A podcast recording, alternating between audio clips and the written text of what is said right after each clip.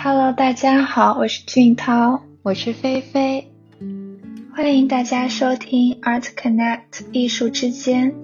我们希望通过这个平台来分享我们对艺术的热爱，通过探讨艺术家之间的联系，连接艺术与我们的生活。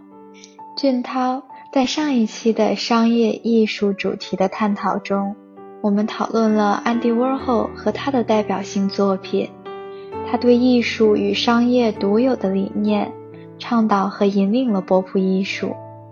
其实，在同时期的纽约，来自日本的女性艺术家草间弥生也同样创作并推动着波普艺术。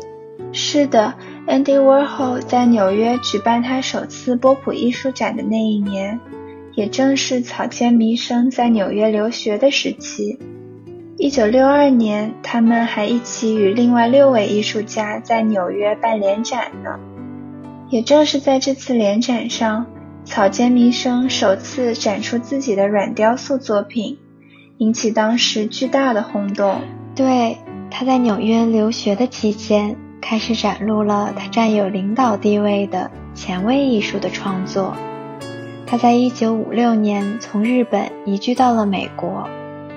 不过，在七十年代，他便又回到了日本，之后一直居住在东京。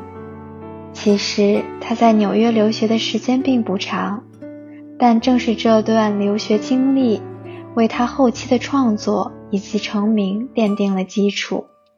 确实，不过除了留学经历以外，他的童年经历也对他的创作影响很大。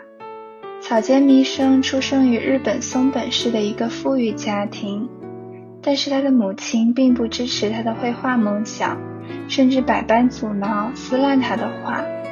也是这段经历，让他从十岁开始便患上一种名为人体解体神经症的精神疾病。嗯，我也有听说过他是患有精神疾病的，但到底是怎样一种状态，或者说是契机？让他选择了艺术创作这条路呢？他从患上精神疾病那时开始，就常常被幻觉、幻听所困扰，还常常会有自杀的冲动。后来多次自杀失败以后，他便决定面对恐惧，选择用重复的原点把自己的幻觉表现出来。我想，重复的原点。也是他对于自己的恐惧和幻觉的一种宣泄吧。不过，除了宣泄以外，我觉得这些原点也正是他在这个世界的精神寄托。就像他曾说过的：“如果没有艺术，没有这些原点，我早就已经选择自杀。”恐惧和幻觉折磨了草间弥生的一生，却也是他创作艺术的灵感来源。俊涛，我同意你的观点。正是通过艺术这个媒介，我们才能认识他并了解他的精神世界。而且我感觉，通过艺术来实现自我救赎的草间弥生，其实也是他对生活充满乐观的体现。他的艺术创作也侧面印证了他在努力的拥抱生活。是的。他的创作也让这个世界通过艺术去认知和接受他。他作品中的网和原点的元素都特别有名，可以说他的大部分作品里都融入了这两点元素。嗯嗯，是的，我记得他有绘画创作的《无限网》这个系列的作品，受到了很多人的追捧。这是用油画来创作的作品。画布背景上有无数个相互缠绕的网状结构，在网和背景的交织下，形成了无数的圆点。在这个系列里，网和背景由不同的颜色构成，不同的颜色搭配都有不同的感觉。听说这些网其实是他对自己幻觉的表现。在他将一直折磨和纠缠他的东西直观地表现出来时，无数相互缠绕的网就自然而然地显现了。和网的元素类似，原点也是他对于自己幻觉的表现。说起原点，他有一幅作品《White Number Twenty Eight》白色二十八号，曾在二零一四年拍出七百一十万美元的天价。绘画的色彩和构图都特别简洁，白色的画布上有无数个深浅不一的灰色圆点，看起来毫无规律地布满整个画面，吸引着人们的想象力和感官。在草间弥生看来，这些圆点是来自宇宙和自然的信号，甚至地球不过是百万圆点中的一个。俊涛。你提到的草间弥生的代表性圆点，相信很多人都有印象。他的圆点曾出现在南瓜上、蝴蝶上、鲜花上、瓜果上等各种地方。这是他的世界，充满圆形的世界。其中，他的作品《南瓜》是他的代表性作品。带有南瓜的艺术作品出现过很多地方。虽然日本人常常拿南瓜来比喻人相貌丑陋，但草间弥生却觉得南瓜很可爱，圆圆的，能给人带来精神的安宁与平静。他曾说过：“我不知道什么笑话，不过南瓜总是让我微笑。它们是蔬菜里最幽默的。”对他来说，带有圆点的南瓜是他对美好的向往。他也想通过艺术的形式分享给我们。然而，他的南瓜作品，不管是油画还是雕塑，也是见证了商业艺术的诞生。带有圆点的黄色南瓜成了草间弥生的符号。他的南瓜深入人心，得到了更多人的认可。对此，我还专门搜了一下，位于直岛古老码头的黄色南瓜雕刻。是草间弥生从纽约归国以后创作的，也是他第一次将南瓜系列制作成室外的雕刻。此前，草间弥生在绘画和室内中都展示过南瓜题材的作品。上个世纪八十年代末，草间弥生的南瓜作品售价在人民币约六十五万元左右。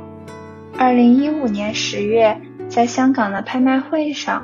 草间弥生的南瓜作品最终以五千两百万元成交，可见草间弥生的南瓜作品在商业中也具有很高的价值。在这点上，他的作品和安迪沃霍的一样，大家正是看中了他艺术作品背后的价值，他的作品才会这么的受欢迎。在白人男性较多的美术界，日本女性。而且还是曾经患有心理疾病的女性，能够获得全世界的认可，或许只有草间弥生了。作为女性艺术家，草间弥生填补了日本艺术与世界艺术的巨大鸿沟，对现代艺术产生了重大的影响。是的，草间弥生的作品特别有影响力。我曾经在洛杉矶的 The Broad 美术馆看过一个装置艺术作品，叫《数百万光年之外的灵魂》，是他无限进屋的系列之一。这件作品有种连接了原点和宇宙的幻想的感觉。它是一个四周天花板和地面都铺满镜子的小屋，小屋中间有星星点点的许多灯光。因为这些镜子和灯光，作品里的空间和原点不断重复。走进这个步入式装置时，感觉整个空间都在无限延伸，其中包含着无数发光的原点，真的有一种坠入宇宙的幻觉。我也有在 The Broad 看到过呢，真的有种无限延伸，自己进入到宇宙空间的幻觉。我记得这个无限镜屋也出过南瓜的版本呢，叫无限镜屋。我对南瓜所有永恒的爱，也是利用镜子的作用，营造出上千上万的圆点南瓜，仿佛穿越到了南瓜的世界，有种超现实主义的感觉呢。草间弥生的这种将极度重复扩展到装置艺术领域的创作，也引领了美国波普艺术的潮流，其中也包括 Andy Warhol。有趣的是，草间弥生在接受媒体采访时，还多次指出过，包括 Andy Warhol 在内的美国艺术家曾经借鉴过他的想法。说到 Andy Warhol 跟草间弥生。他们其实不止都结合了极度重复和装置艺术的特点，在艺术与商业方面，他们也有许多共同点呢。比如说，草间弥生作品中那颜色鲜艳的圆点，这个标志就很容易被当做装饰运用到商品的表面。他在1968年成立了自己的时尚有限公司，并开始在百货公司设立专柜。专门贩卖融入了自己艺术风格设计的前卫的艺术商品。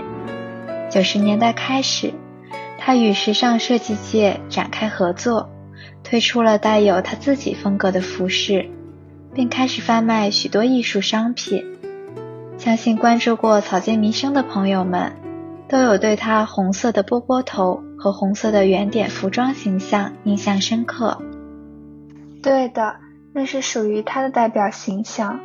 后来，一些奢侈品牌看到了他的艺术商业价值，也纷纷和他合作。我记得他在2011年就为兰蔻设计了六款限量版的唇蜜，2012年又和 LV 当年的设计总监 Marc Jacobs 合作，推出过一系列带有圆点图案的服饰。当时还在伦敦开设了 LV 之草间弥生的概念店。在草间弥生的创作初期，他常常用自己的艺术来质疑艺术与商业的关系，但后来他却也加入了商业艺术的领域，将自己的创作商业化。不过，在艺术被商业利用时，艺术中具有批判的力量常常会被消解掉，取而代之的是较为单纯的视觉图像。因此，草间弥生的原点在商业中就变得极为普通了。但我觉得，虽然他的作品被商业化之后，艺术性的感觉降低了，但却通过商业的性质，让更多的人了解到了他的作品，并开始进一步了解他的创作理念，也是个不错的选择。是的，菲菲。艺术与商业的关系有时候真的是很矛盾的存在。很多人认为它成就了艺术，也有很多人认为它毁掉了艺术。但真的仔细来看的话，我觉得艺术与商业是根本分不出来的。在艺术领域，草间弥生和安迪沃霍都是为数不多的将艺术商业化的艺术家。上一期说到。安迪沃霍常常会运用丝网印刷，将单一的图像不断重复，让自己像机器一样绘画。与安迪沃霍在作品中将单一图像不断重复类似，草间弥生的作品沉迷于不断重复的圆点，包括令人眼花缭乱的步入式装置、公共雕塑和沉迷于点的绘画。